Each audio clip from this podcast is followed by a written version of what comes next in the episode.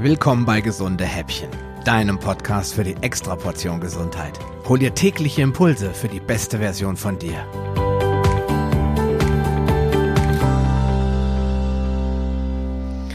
Es ist immer wieder interessant, was man so in seinem Umfeld hört, wenn wieder die Erkältungen grassieren, woran es wohl liegen könnte.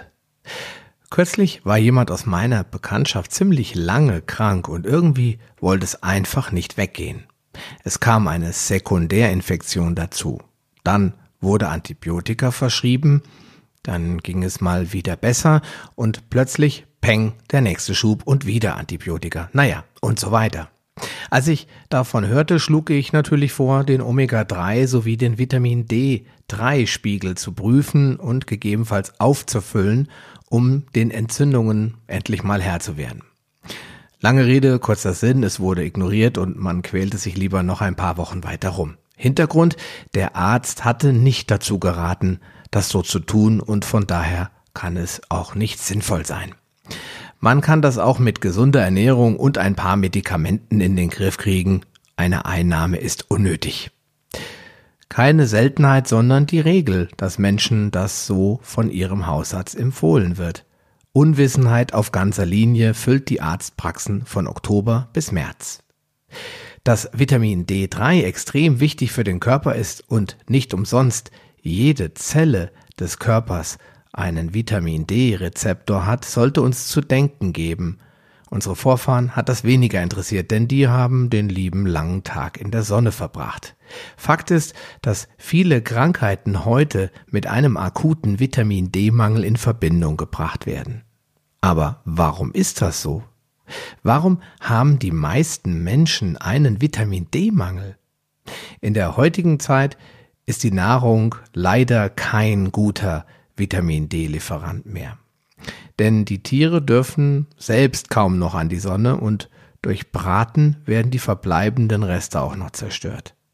Einzig der gute alte Lebertran enthält noch erwähnenswerte Mengen des Sonnenhormons. Aber wir können es doch selbst herstellen, oder? Ja, schon, aber dazu bedarf es einer regelmäßigen ungeschützten Sonnenexposition, denn nur so kann der Körper aus der Form des Cholesterols über die Haut das Prävitamin bilden, das dann in der Leber in die aktive Form des Vitamins umgewandelt wird. Die UVB-Strahlung kann das aber nur bewirken, wenn die Sonne in einem Winkel von mindestens 45 Grad am Himmel steht.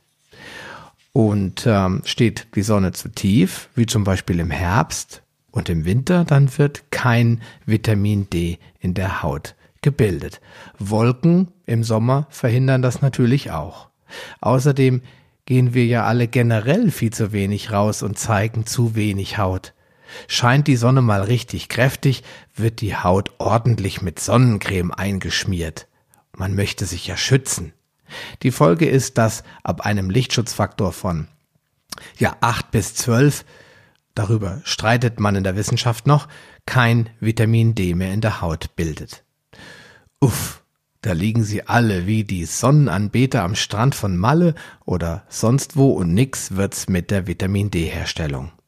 Sollten wir dann doch mal was speichern, so ist der Vorrat schnell wieder verbraucht und zwar etwa 30 Prozent pro Monat.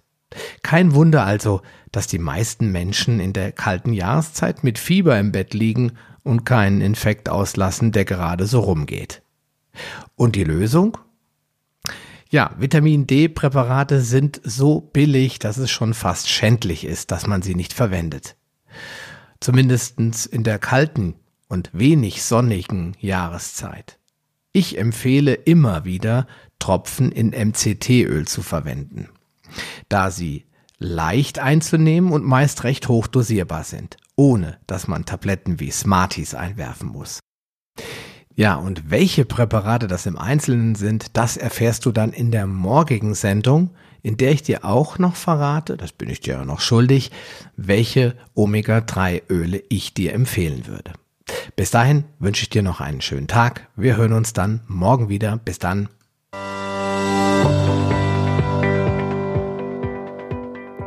Lust auf mehr? Dann wirf am besten gleich einen Blick in die Show Notes unter palio-lounge.de slash gh.